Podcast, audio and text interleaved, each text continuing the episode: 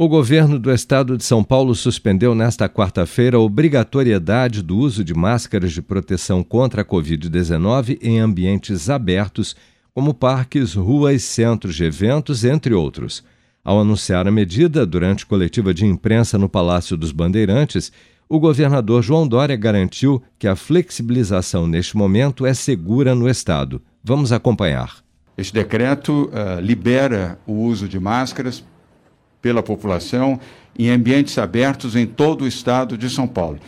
Isso se aplica a ruas, praças, parques, pátios de escolas, uh, estádios de futebol, centros abertos de eventos, autódromos e outras áreas uh, correlatas em todo o estado de São Paulo.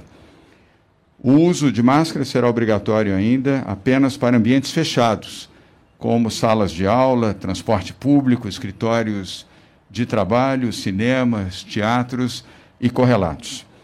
Mas a decisão de hoje, que libera o uso de máscaras no principal, no maior estado do país, com 46 milhões de habitantes, se deve fundamentalmente ao avanço da vacinação.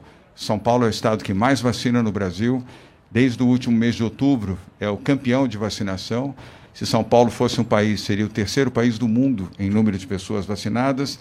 E a decisão que nós anunciamos hoje, repito, válida a partir de hoje, está respaldada na ciência, na saúde e no respeito pela vida.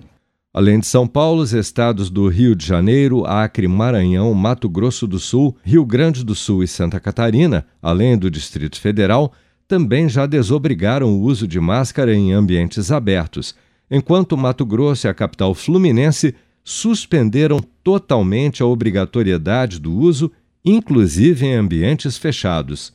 Segundo os totais de diagnósticos confirmados e óbitos por Covid-19 reportados pelos governos estaduais ao Ministério da Saúde, o Brasil registrou nesta quarta-feira 54.906 novos casos e 669 mortes no período de 24 horas elevando para 653.498 o total de óbitos relacionados à Covid-19 desde a primeira morte confirmada em março de 2020.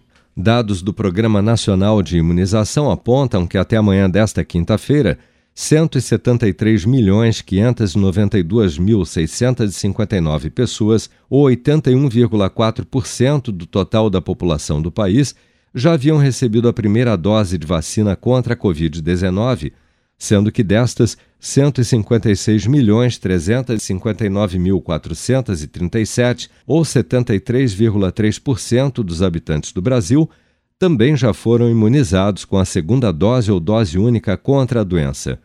68.639.887 pessoas, ou 32,1% da população, já receberam a terceira dose ou dose de reforço.